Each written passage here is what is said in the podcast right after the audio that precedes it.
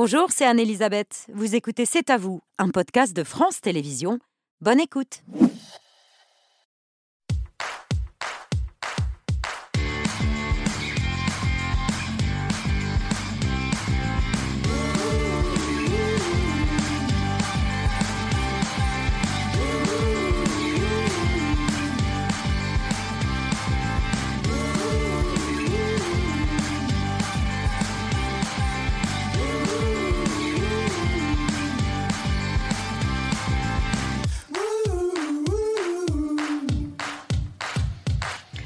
Bonsoir, bienvenue dans C'est à vous, très heureuse de vous retrouver. On est ensemble en direct jusqu'à 21h pour toute l'actualité de ce lundi 25 septembre avec Aurélie, Patrick, Pierre, Mohamed et Laurent. Salut à tous les cinq. Bonsoir Elisabeth. Aurélie, votre choix de l'actu ce soir On en sait un peu plus ce soir sur le projet de loi sur la fin de vie. Le texte est en ce moment sur le bureau du président de la République et le débat devrait avoir lieu l'an prochain. Elle ouvre le débat. Marina Carrardanco signe un documentaire qui sera diffusé demain soir à 21h sur France 5, Fin de vie pour que tu aies le choix. Elle sera dans un instant sur notre plateau. Mohamed, votre story ce soir Le 5 septembre dernier, le jeune Nicolas, 15 ans, s'était suicidé à Poissy après avoir été victime de harcèlement scolaire. La France avait été choquée par un courrier du rectorat. Gabriel Attal, le ministre de l'Éducation, avait jugé ce courrier comme honteux. C'est la première fois que le père de Nicolas prend la parole ce soir. Patrick, votre édito. Je vous parle de planification écologique et de la grande bascule qui s'annonce vers une société décarbonée. Je ne veux pas vous faire un, catalogue. Euh, Emmanuel Macron a pris la parole tout à l'heure pour euh, égrener un certain nombre de quand même quelques-unes de ces mesures. Ah, c'est peu, mais je, vous, je vais vous raconter l'exemple. Je vais prendre l'exemple de la bataille pour le lithium indispensable pour nos batteries de voitures électriques. Mais qui ne fait pas l'unanimité.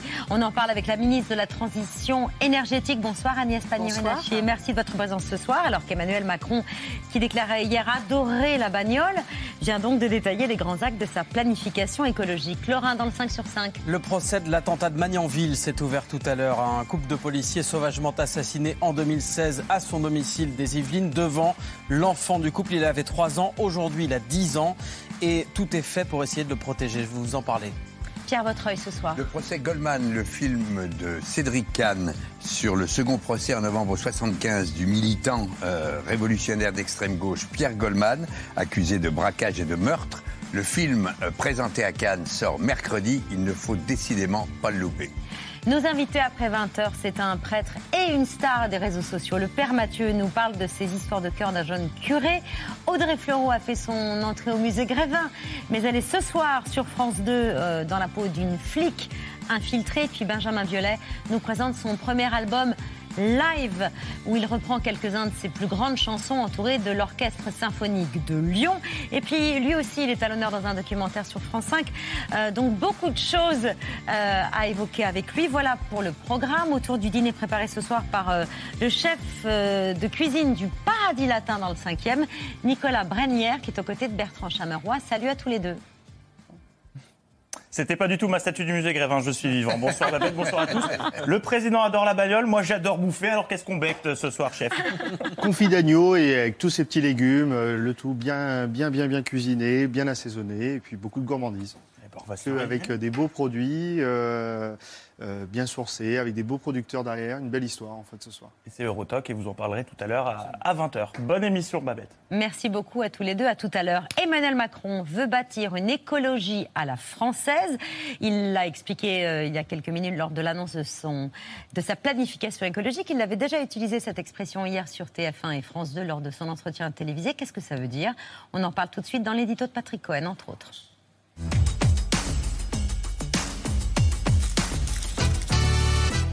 Emmanuel Macron vient donc de présenter sa politique de planification écologique. Oui, c'est une feuille de route euh, secteur par secteur euh, censée définir une trajectoire et un objectif, la diminution en 2030 de 55% de nos émissions de gaz à effet de serre par rapport au niveau de 1990. C'est un horizon que l'Europe entière s'est fixé il y a deux ans. Et pour la France, la marche est particulièrement haute parce que l'an dernier, nous en étions à moins 25% et passer de moins 25 à moins 55 revient à faire en moins de 10 ans davantage que ce qu'on a fait en plus de 30 ans. Cela tient maintenant de la course contre la montre en vue de cette grande bascule, pour reprendre le titre du dernier rapport de RTE, le gestionnaire du, du réseau électrique. RTE montre bien l'ampleur du double défi qui nous attend. La France devra en 7 ans augmenter de 30% sa production électrique pour décarboner et répondre aux nouveaux besoins et simultanément réduire d'autant sa consommation globale d'énergie, autrement dit électrification massive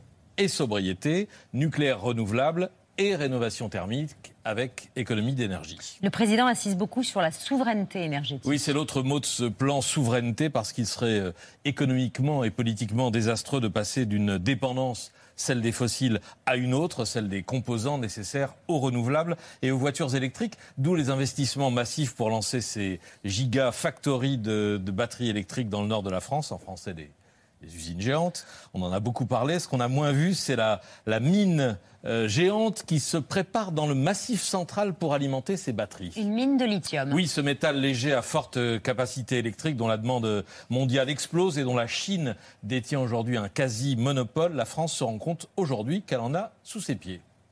C'est une stratégie de souveraineté parce qu'on va produire des batteries, mais surtout, nous, on n'a pas de pétrole, mais on a du lithium. On a du lithium, des milliers de tonnes de lithium. Nous sommes à Échassière, dans l'Allier, pas très loin de, de, Montluçon, dans une carrière où on a longtemps exploité le, le kaolin pour fabriquer de la porcelaine ou du carrelage, et qui devrait devenir la plus grande mine de lithium d'Europe. C'est un gisement exceptionnel, en fait.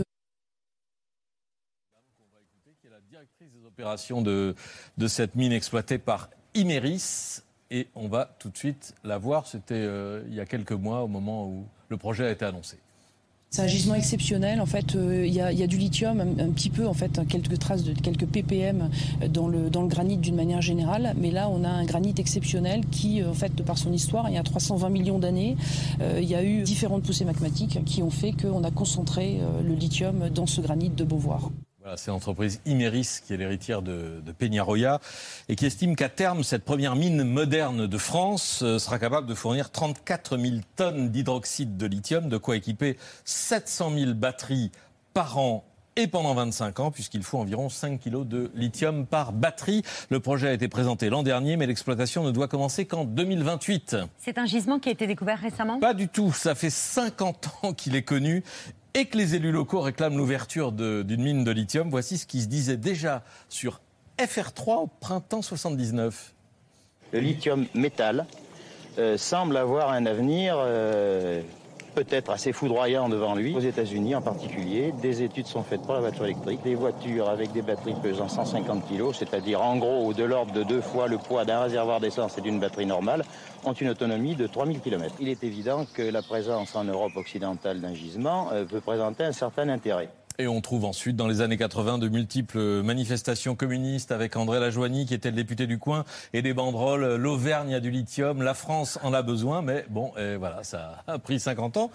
Et la fin de l'histoire n'est pas écrite. Parce qu'il y a encore des oppositions. Évidemment, même si l'opérateur promet une mine propre, même si celle-ci ne sera pas euh, a priori à ciel ouvert, même si la consommation d'eau serait maîtrisée, il y aura forcément euh, un impact environnemental, on le voit sur euh, ces images. L'an dernier, un autre gisement de lithium à Tréguenec dans le Finistère au sein d'une zone naturelle protégée avait mobilisé plusieurs centaines d'opposants. C'est une zone naturelle parce que c'est une zone protégée, parce que c'est juste pour des intérêts financiers et pour des intérêts pseudo-écologiques. S'il y a à choisir entre du lithium et l'environnement, moi je choisis l'environnement. Je préfère l'environnement au lithium. En juillet dernier, Chassière a vu le, le, passage du Tour de France et en bord de route, on le voit sur cette photo, ces banderoles qui disaient non au lithium et au projet de mine. C'est peut-être l'ébauche d'un mouvement plus vaste. L'écologie est un combat souvent rempli de contradictions.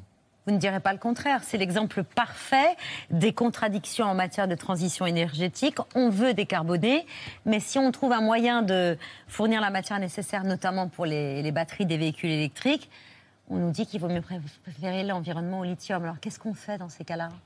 Justement, c'est euh, cette planification écologique voulue par le président de la République et qui vise à réconcilier ces contradictions apparentes.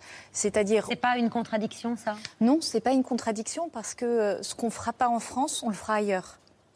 Et vous pouvez être sûr que les conditions d'extraction du lithium dans d'autres pays ouais. seront moins bonnes d'un point de vue environnemental. et probablement aussi d'un point de vue social, puisque vous savez que dans certains pays, euh, euh, les conditions de travail dans les mines sont inacceptables, qu'en France. Et au fond, ce sont souvent les belles âmes et souvent les écologistes qui sont les premiers à s'opposer à ce type d'exploitation. Parce qui ont un impact environnemental, ça c'est sûr. Oui, mais parce qu'ils renvoient la pollution dans d'autres pays, ce qui est terriblement hypocrite. Donc eux ont les mains propres mais au fond, ils n'agissent pas pour la planète, ils n'agissent pas pour l'écologie, puisqu'à la fin, cette exploitation, elle se retrouve. Donc ça, c'est un des points importants, c'est d'avoir, nous, une planification écologique qui soit fondée sur la science et qui soit fondée sur euh, la réalité du terrain et qui fasse en sorte d'avoir une très grande exigence environnementale, mmh. mais avec des résultats. Je ne laisse pas euh, la Chine, le Chili, l'Indonésie faire à ma place les activités polluantes je m'en laverai les mains et ensuite je fais les mm. activités nobles en France. Ça, ça ne fonctionne pas. Autre contradiction, hier soir, Emmanuel Macron a annoncé une indemnité de 100 euros pour les Français les plus modestes afin de compenser la hausse des prix des carburants. Il demande également aux distributeurs de vendre à prix coûtant. En gros, l'État subventionne les, les, déplacements en voiture thermique alors que l'urgence climatique réclame d'en ralentir l'usage. En fait, on fait deux choses. La première chose, c'est que on entend qu'un certain nombre de personnes qui ont aujourd'hui une voiture thermique, mm. qui n'ont pas les moyens de la remplacer tout de suite par euh, euh, une voiture électrique ou par d'autres modes de transport, parce qu'ils n'ont pas, par exemple, de transport en commun à la porte de leur maison, ont des problèmes de pouvoir d'achat. Et ça, on ne peut pas le laisser passer, car ce sont souvent les personnes qui vivent en zone périphérique, en zone rurale, qui sont directement impactées. Ce qui, est notre travail. nourri le mouvement des Gilets jaunes. Est-ce qu'il n'y a pas une crainte d'une poussée de colère sociale sur fond de hausse des prix des carburants, qui du coup passerait avant les considérations Alors justement, je vais, je vais aller jusqu'au bout. C'est-à-dire, il y a à la fois agir pour les gens qui euh, n'ont pas les moyens de faire face à une inflation généralisée, d'ailleurs qui n'est pas propre euh, au carburant, et de l'autre côté, faire en sorte de mettre des solutions qui soient à portée de leur portefeuille. Lorsqu'on investit massivement dans ce qu'on appelle les RER e métropolitains, qui en gros est l'idée de finalement avoir les mêmes niveaux de densité de transport en commun qu'on connaît nous euh, autour de Paris, mais dans d'autres grandes agglomérations. Lorsqu'on aide le covoiturage, lorsqu'on baisse le prix de la voiture électrique, vous savez aujourd'hui qu'en cumulant toutes les aides, on peut arriver à euh, baisser le prix de la voiture électrique de 13 000 euros, ce qui, euh, lorsque vous regardez les premiers modèles qui sont aux environs de, 25 000 euros, je parle des modèles qui sont euh, fabriqués en France et en Europe, met le prix de la voiture électrique à 12 000 euros, ce qui commence à devenir accessible. je parle de voitures neuves, donc ce n'est pas pour les plus modestes, mais les classes moyennes peuvent regarder éventuellement ce type de modèle. On rend la transition écologique accessible. Donc il faut gérer ce qu'on a souvent opposé, la fin du mois qui est la fin à un moment, mm. il faut savoir passer ce cap et accompagner les Français. Et la fin du monde, il faut proposer des solutions qui soient très concrètes, très pragmatiques, en particulier aux ménages modestes et aux ménages moyens. Que ferez-vous si les distributeurs euh, refusent de vendre le carburant à prix coûtant? Alors, euh, je vais d'abord. Ils ont euh, refusé déjà la semaine dernière de le vendre à perte. Je vais d'abord rappeler une chose, c'est que moi j'ai réuni l'ensemble de, de, la profession il y a une semaine, que j'ai obtenu que Total prolonge le plafonnement du, prix euh, du carburant euh, au-delà du 1er janvier 2024, et tant que le prix du carburant était euh, élevé, et que j'ai obtenu qu'un certain nombre d'enseignes de la grande distribution fassent des opérations à prix coûtant. Et d'ailleurs, ces opérations à prix coûtant, elles ont commencé dans ces enseignes. Donc, ce que nous souhaitons faire maintenant, c'est essayer d'aller plus loin avec le maximum de stations-service en faisant en sorte que les Français, autant que possible, et minimisent, enfin, n'est pas trop à subir cette augmentation des prix dont je rappelle qu'elle est euh, le fait euh, de pays producteurs aujourd'hui, l'Arabie saoudite, la Russie, qui euh, poussent les prix à la hausse en mettant moins de, de pétrole sur le marché international. Donc c'est un phénomène mondial que tout le monde subit. Et nous devons faire preuve en France de solidarité sur l'ensemble de la filière. Et c'est ce que nous demandons aux acteurs. Nous avons pris notre part en mettant en place une mm. indemnité carburant en début d'année. Je rappelle que mm. pour un, quelqu'un qui fait 12 000 km en moyenne par an, c'est 13 centimes de baisse quand même sur le prix du litre. Ce n'est pas rien. Nous allons le prolonger l'année prochaine, mais nous voulons aussi que chaque acteur prenne ses responsabilités. Il n'y a pas que la hausse des carburants qui a été euh, subi, euh, encaissé par les, les foyers français ces derniers mois, il y a aussi la hausse de prix de l'électricité. C'est une critique euh, euh, souvent euh, proférée, entendue, puisque nous dépendons d'un système européen contraint. Le président de la République a dit tout à l'heure, nous allons prendre une initiative en octobre pour reprendre le contrôle des prix de l'électricité. Qu'est-ce que ça veut dire? Quel type d'initiative? Alors aujourd'hui, vous le savez, nous avons mis en place un bouclier énergétique pour les ménages et une grande partie des très petites entreprises qui permet à ces ménages et aux très petites entreprises de payer le prix de l'électricité parmi les plus bas d'Europe. Ça, c'est un système qui fonctionne, mais c'est un système qui a été mis en place dans l'urgence.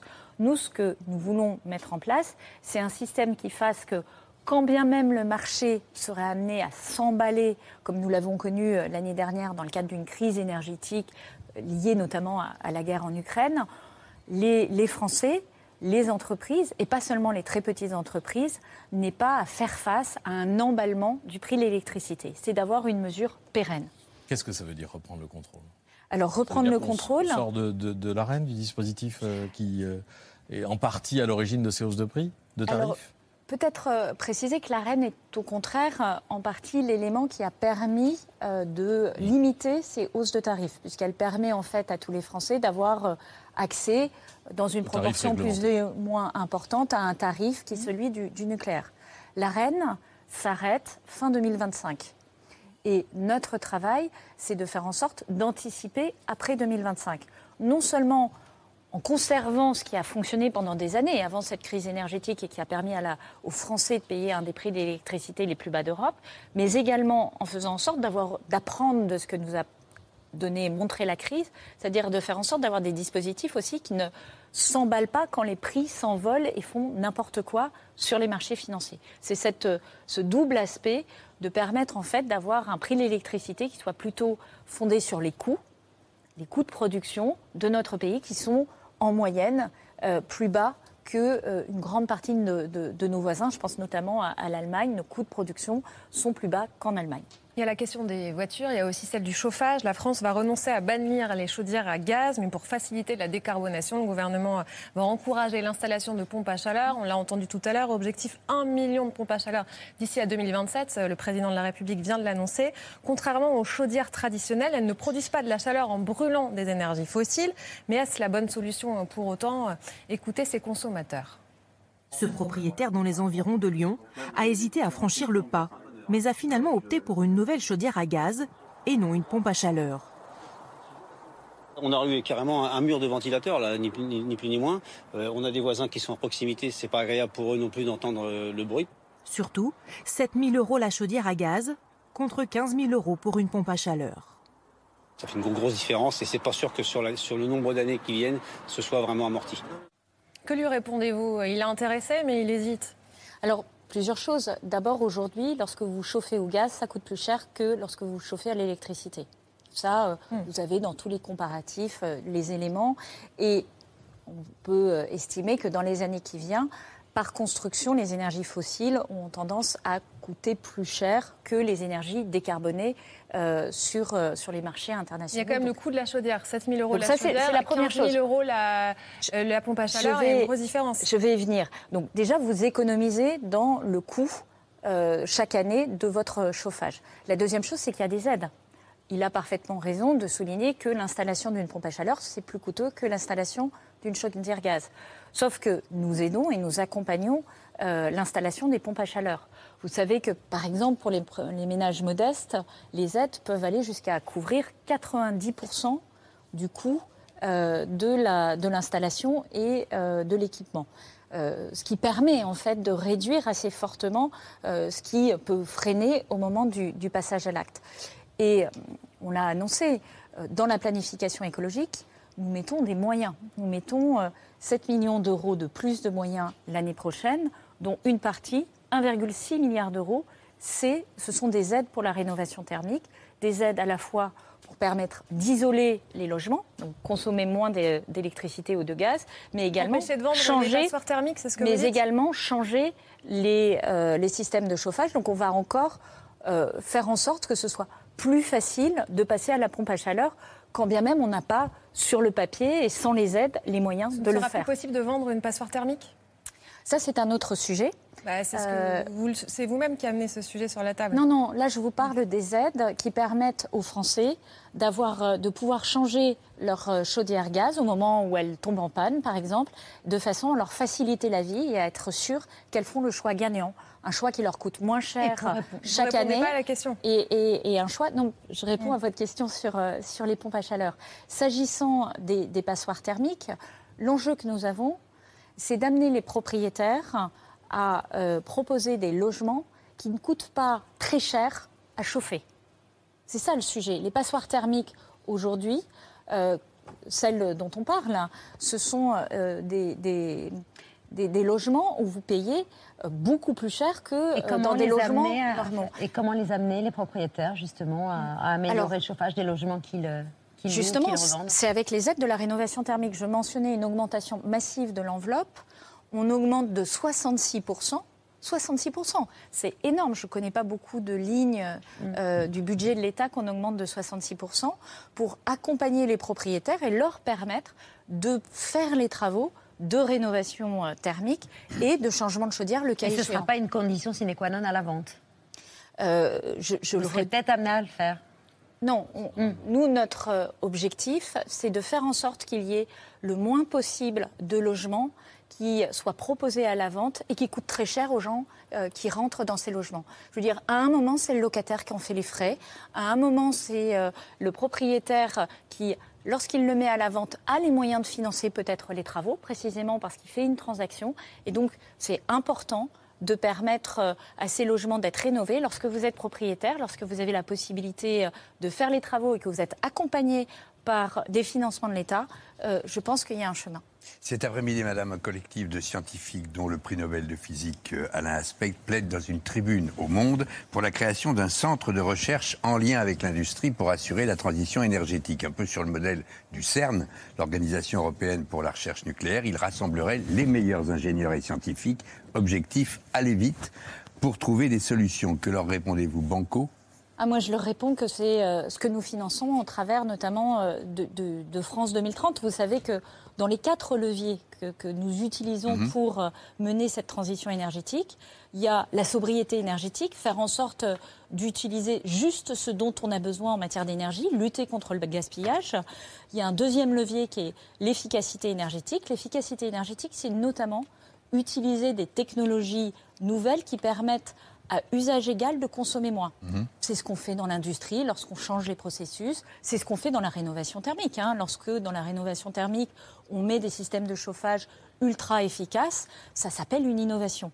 Et ces éléments-là, ils sont accompagnés massivement par l'État. On a mis 15 milliards d'euros sur la table pour faire en sorte de trouver des innovations dans les énergies renouvelables, dans le stockage d'énergie, dans le nucléaire, euh, dans... euh, la décarbonation de l'industrie. Donc on a euh, beaucoup de sujets sur lesquels on fait des appels à projets, on demande aux startups de nous faire des propositions, on va chercher les meilleures technologies.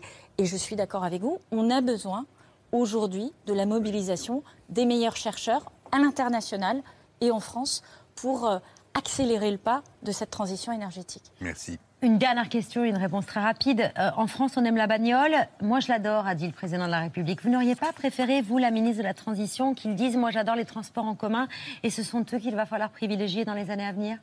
Mais je crois que beaucoup de Français aiment leur voiture Oui. et que ce sentiment de liberté, il faut aussi en, en tenir compte. C'est pour ça que ce que nous prenons, c'est une planification écologique qui soit pragmatique et que plutôt que d'être moralisateur à expliquer, surtout quand on habite à Paris et qu'on a plein de transports en commun et que le sujet de la voiture se pose pas tout à fait dans les mêmes termes que là, moi où j'habite, à Lens, où pour aller travailler, souvent pour aller amener les enfants à l'école, vous avez besoin de votre voiture, eh bien, euh, C'est de proposer des solutions. Et les solutions, c'est ce que nous faisons.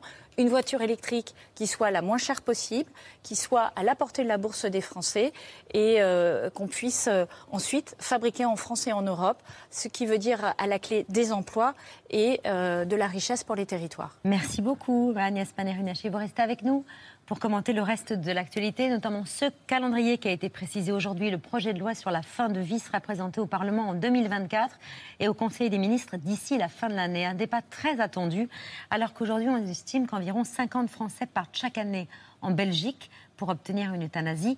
C'est le choix qu'a fait Françoise, atteinte d'un cancer et qui a accepté de témoigner devant les caméras de France 5. C'est la fin de ma vie terrestre, là. On est encore, je sais pas, peut-être pour une heure, je sais pas comme. bon.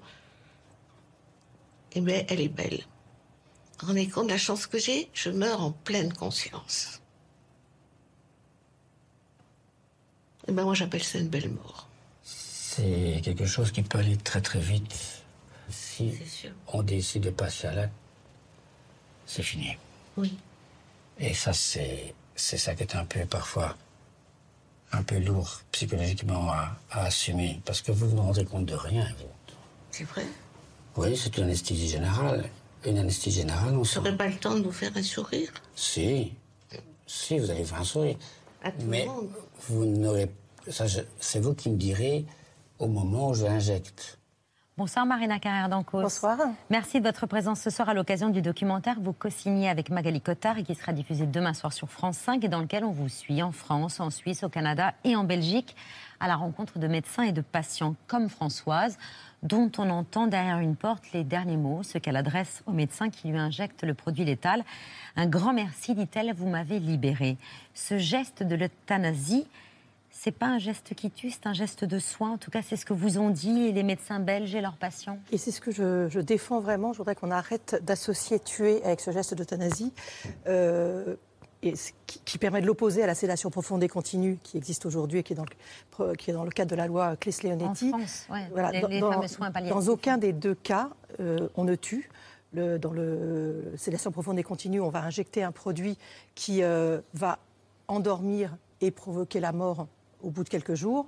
Dans l'euthanasie, on injecte un autre produit qui apaise et soulage et provoque la mort en quelques minutes. Dans aucun des deux cas, il n'est question de tuer. Dans les, deux cas, effectivement, les soignants le disent tous, c'est l'ultime geste de soin qu'on peut accorder aux patients. Pourquoi ça n'est pas satisfaisant ce qui est proposé en France alors? Parce que euh, la loi euh, Claes-Leonetti euh, permet aux patients d'aller en soins palliatifs et il faut les multiplier, les soins palliatifs. Il faut augmenter le nombre de lits, le nombre de soignants. Il faut permettre le- les soins palliatifs à domicile. Il ne faut surtout pas opposer soins palliatifs et euthanasie. Il faut absolument les développer avec la sédation profonde et continue parce qu'il faut qu'elle soit mieux connue. Mais ça concerne, mettons, 95 ou 97% des patients qui sont en fin de vie et qui ont besoin d'accompagnement. Mais il reste des patients qui ne peuvent pas rentrer dans le cadre de cette loi parce qu'ils ne sont, pas en fin de vie à court terme. Et à court terme, c'est quelques jours, quelques heures, quelques semaines. Et ces patients-là, aujourd'hui, euh, qui sont atteints de maladies neurodégénératives, qui ont eu certains accidents vasculaires cérébraux ou des traumatismes crâniens, et qui ont une espérance de vie qui peut être de plusieurs mois, mais qui ont une vie qu'ils considèrent comme indigne, ils sont totalement dépendants, ils ne bougent plus, ils ne parlent plus. Ces patients-là ne, ne peuvent pas bénéficier d'une sédation profonde et continue. C'est ceux-là qui, quand ils ont les moyens, partent en Belgique pour bénéficier d'une euthanasie. En France, aucun médecin n'a le droit d'aider un patient à abréger ses souffrances, même à sa demande. Et pourtant, des médecins bravent l'interdit. C'est le cas du docteur Denis Labeil, euh, qui n'a pas hésité à être hors la loi face à une jeune femme de 25 ans au cancer incurable. Il vous le raconte. Et je me souviens très bien, ça s'est passé un dimanche. Je suis revenu un dimanche soir. Je connaissais les infirmières, on a vu la famille, on l'a vue, on l'a revue. Elle dit oui, je veux partir. Et on l'a aidé à partir, elle est partie en quelques minutes. Et je suis rentré chez moi, j'étais, euh, j'avais les larmes aux yeux. Cette euh, jeune femme me- m'avait profondément ému, son histoire était, était terrible. Mais j'ai jamais eu l'impression d'être coupable de quoi que ce soit. J'ai eu l'impression du travail réalisé et accompli. Et vous étiez hors la loi Et j'étais totalement hors la loi.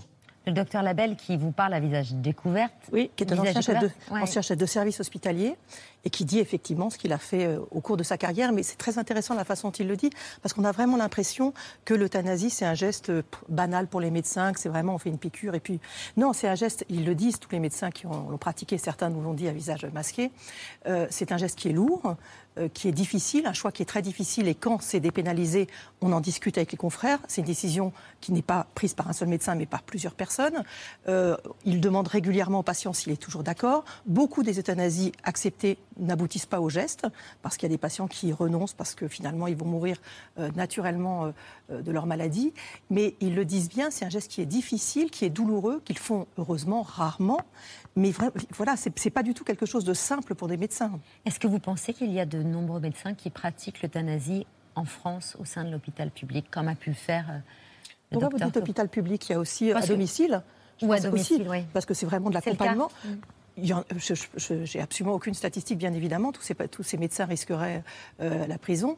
Mais euh, oui, il y en a, bien sûr, quand ils sont face à un patient qu'ils accompagnent depuis tellement longtemps et qu'ils sont face à des souffrances totalement réfractaires, avec aucun espoir et une fin de vie qui est très proche, mais qui ne relève pas, encore une fois, des soins palliatifs et la sédation profonde et continue. Oui, bien sûr qu'il y a des médecins qui en font. Ce Bien geste, sûr, vous de seriez prêt, vous, à l'accomplir?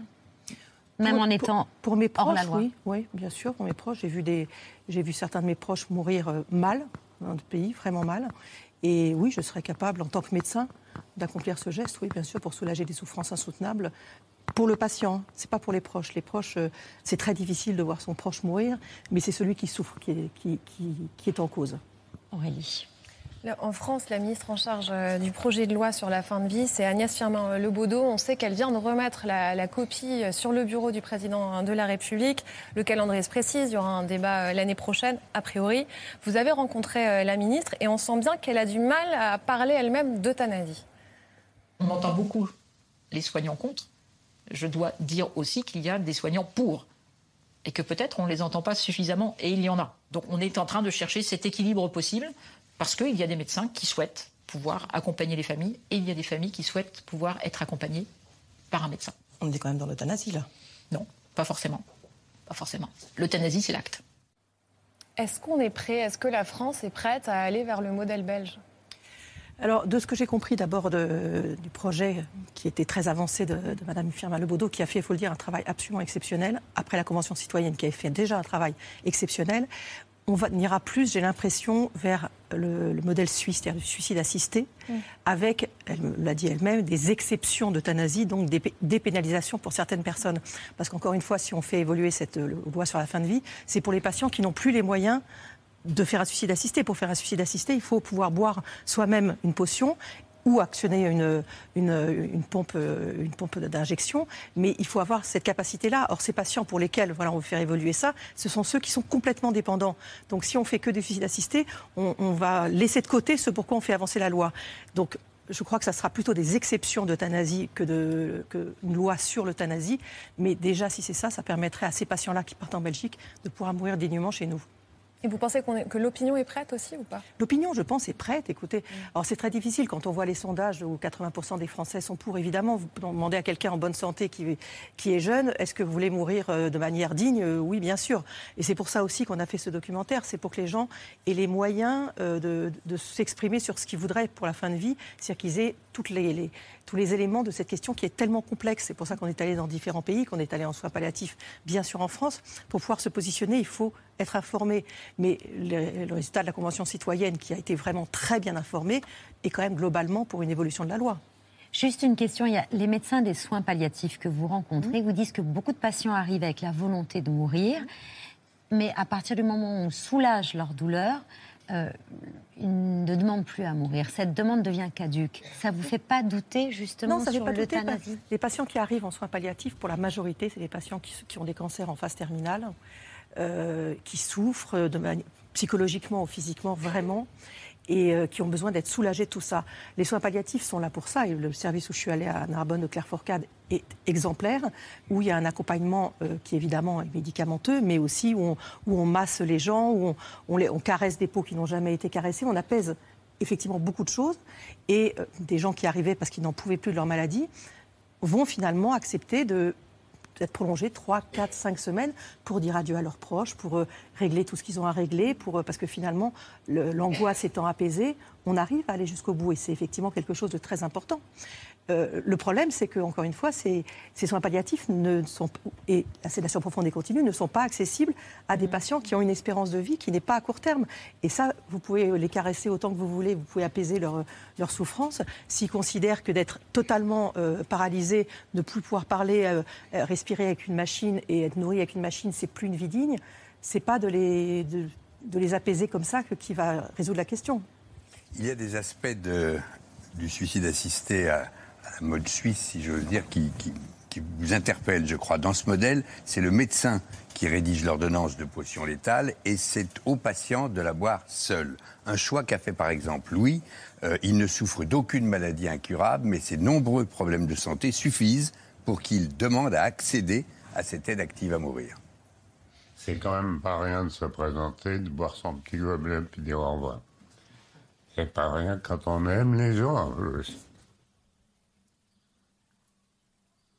Mais, si je me continue comme ça, c'est toute la famille qui porte ça. Ils ont aussi le droit de vivre pleinement en n'ayant pas toujours un fantôme dans, dans la maison. Là, vous semblez penser qu'il y a une certaine incohérence dans, le, Mais je- dans la logique que le, vous le- exposez. le modèle suisse, moi, me- ne me convient pas. Et je pense que si on adopte euh, le suicide assisté en France, ce sera avec l'encadrement qu'on aurait fait pour l'euthanasie ou qui existe Mm. en Belgique. C'est-à-dire, effectivement, les malades qui ont une, euh, une- une pathologie incurable, avec des souffrances physiques ou psychologiques réfractaires à tout traitement actuel.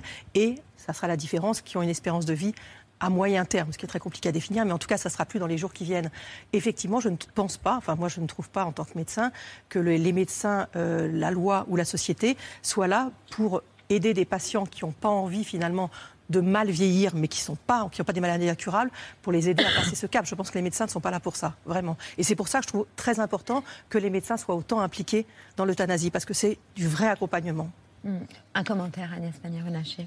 Oui, vous savez que euh, moi, je, je suis présidente euh, de Territoire de Progrès qui euh, réunit une partie de l'aile gauche de la majorité. Et c'est vraiment un sujet sur lequel nous, on a souhaité, euh, dès le précédent quinquennat, qu'il y ait un débat. Je trouve qu'aujourd'hui, la, la Convention sur la fin de vie a fait un travail remarquable. Et vraiment, sur tous les territoires, il y a eu à Calais, à Lens, enfin, dans, dans différents, je, je parle de ce que je connais, hein, des moments où les gens sont venus pour échanger, pour comprendre de quoi on parlait. La- les, les, les- les- euthanasie, c'est pas la même chose que suicide assisté. Donc, on voit qu'il y a des notions qui sont très subtiles. Euh, et, je pense que ce débat, il doit maintenant avoir lieu au Parlement. À titre personnel, mais là, je parle en tant que citoyenne, euh, effectivement, je, vois bien, euh, parce qu'on a tous nos trajectoires personnelles de, vie, à quel point. moi, j'ai mes parents qui m'ont demandé en disant si un jour il nous arrive quelque chose, on veut que tu sois à la hauteur et que tu sois capable de nous accompagner et de nous défendre et de pas nous laisser mourir comme des légumes. Je, reprends leurs termes. Et vous voyez, j'en parle avec une certaine émotion et je pense que ça renvoie aussi à des choses très personnelles chez les uns et les autres et que ce débat, il n'est pas simple, vous le dites très bien, mais il est ab- absolument indispensable et je pense qu'aujourd'hui, on a la maturité pour le porter et pour le porter au Parlement je pense qu'il sera de Et qualité. pour que chacun puisse avoir le choix, c'est le titre de votre documentaire, Fin de vie, pour que tu aies le choix. Vous voulez rajouter Oui, je veux quelque juste chose dire une chose, c'est que c'est vrai qu'il y a beaucoup de médecins euh, qui n'ont pas envie de faire une euthanasie. C'est parfaitement normal, ça sera parfaitement respecté. Il y aura une, une double clause de conscience comme pour l'IVG. Mais euh, je veux dire, l'euthanasie, ça représentera peut-être un jour 3% des morts en France. On n'a pas besoin de l'ensemble des médecins. C'est exactement comme pour l'IVG. On n'a jamais obligé un médecin à faire une IVG. Ils ont une double clause de conscience.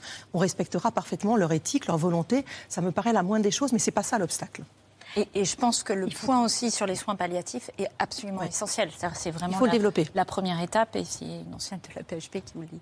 Fin de vie pour que tu aies le choix, c'est euh, réalisé par Magali Cotard, c'est demain soir à 21h sur France 5, et suivi d'un entretien avec euh, Mohamed Bouafsi, euh, chère Marina. Euh, vous restez avec nous. D'ailleurs, Mohamed Bouafsi très bien. fait son entrée pour une story.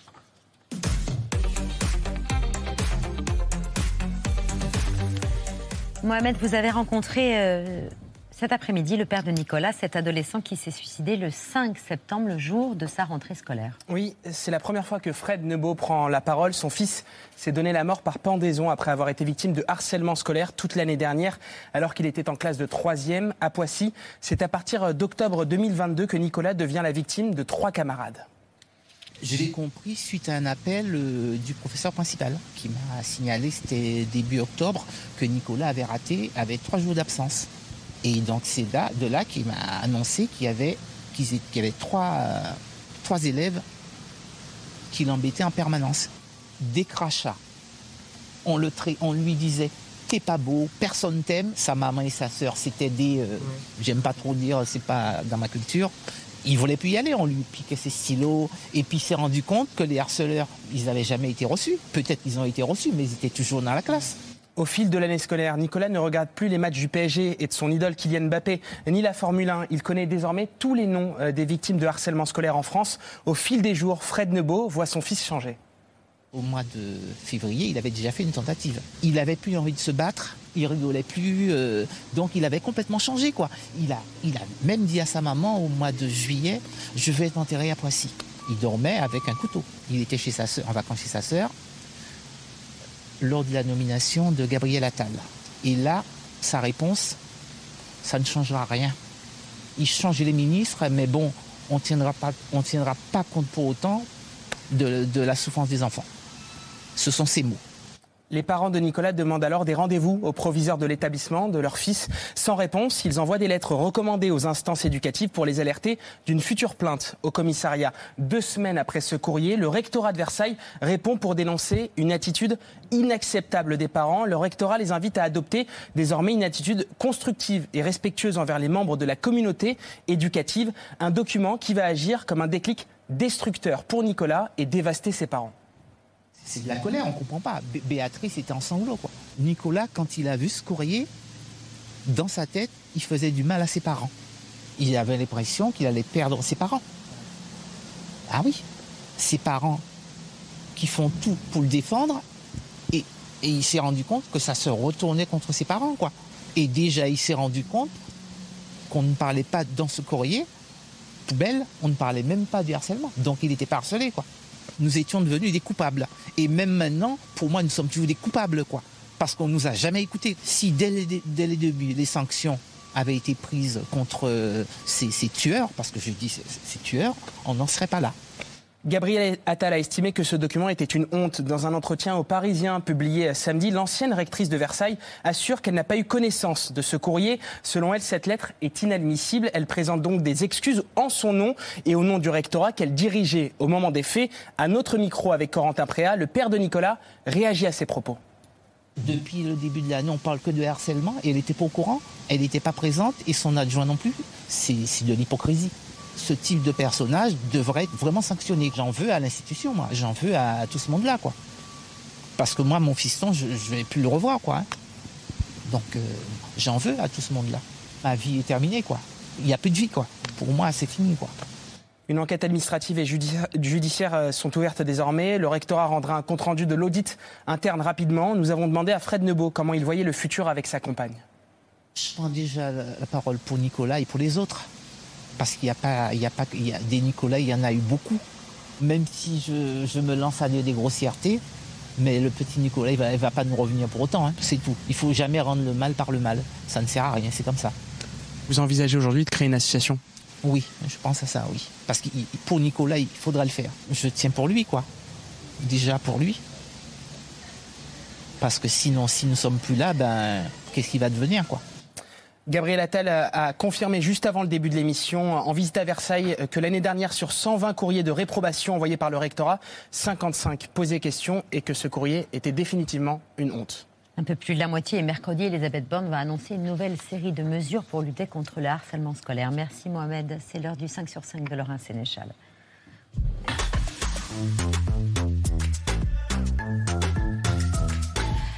Laura, le Sénat reste à droite. Oui, sans grande surprise. hein. Pas de révolution dans la Chambre haute après les sénatoriales d'hier. Près de la moitié des sièges étaient remis en jeu, avec une première quand même dans l'histoire du Sénat. Un père et sa fille vont siéger en même temps. C'est le doyen du Sénat, Jean-Marie Van Lerenberg, je ne sais pas si je prononce bien, qui a 84 ans. Van Lorenberg. Van der Van Berg, Lerenberg. j'ai bien prononcé, qui est rejoint par sa fille Isabelle Floren, tous deux élus centristes. Ce n'est pas du népotisme, hein, dit le sénateur, mais une richesse et de la transmission euh, d'après lui. Sa fille, elle a 56 ans. Mission, ça aurait été qu'il arrête. Elle est. Écoutez, il est reparti Bon. pour Bah, je 6 pense ans. que le message sera entendu, hein, parce qu'on est en direct, 90 ans, euh, si tout va bien. Sa fille, elle a 56 ans. Elle est loin d'être la plus jeune du Sénat. La Benjamine s'appelle Mathilde Olivier, sénatrice écologiste des Français de l'étranger et qui a seulement 29 ans. Bah écoutez, je suis euh, à la fois euh, émue, très heureuse, euh, et puis pour l'instant, c'est vraiment le début pour moi. Ça fait quelques heures maintenant que, j'ai appris mon élection. Je pense qu'en tant que jeune femme élue au Sénat, c'est important pour moi en effet de représenter la génération climat et d'avoir aussi une représentation et un renouvellement de nos institutions. L'autre élément marquant, c'est le retour euh, du RN au Sénat avec trois élus, loin du seuil de 10 sénateurs nécessaires pour, pour obtenir un groupe. Mais à entendre euh, le RN, par exemple Sébastien Chenu, c'est une victoire. Et bien d'ailleurs, tout le monde estime avoir gagné. Satisfaisant pour nous. Nous avons des élus, nous avons multiplié nos voix et je pense que les grands électeurs sont à l'image des Français. Euh, ils sont convaincus. On, on revient, on remonte, ça, ça traduit euh, une remontée euh, à la fois de la gauche et du Parti socialiste à l'intérieur de la gauche. C'est une victoire de la stratégie de construction du parti d'Édouard Philippe. Victoire pour tout le monde, sauf peut-être pour le parti présidentiel qui recule, enregistre même une défaite emblématique. La secrétaire d'État à la citoyenneté, Sonia Baquès, battue par un indépendantiste en, en Nouvelle-Calédonie, Agnès Pannier-Runacher. Est-ce qu'elle doit quitter le gouvernement, comme c'est normalement une règle tacite qui a toujours été respectée jusqu'ici? Alors ça, c'est une décision du président de la République et de la première ministre.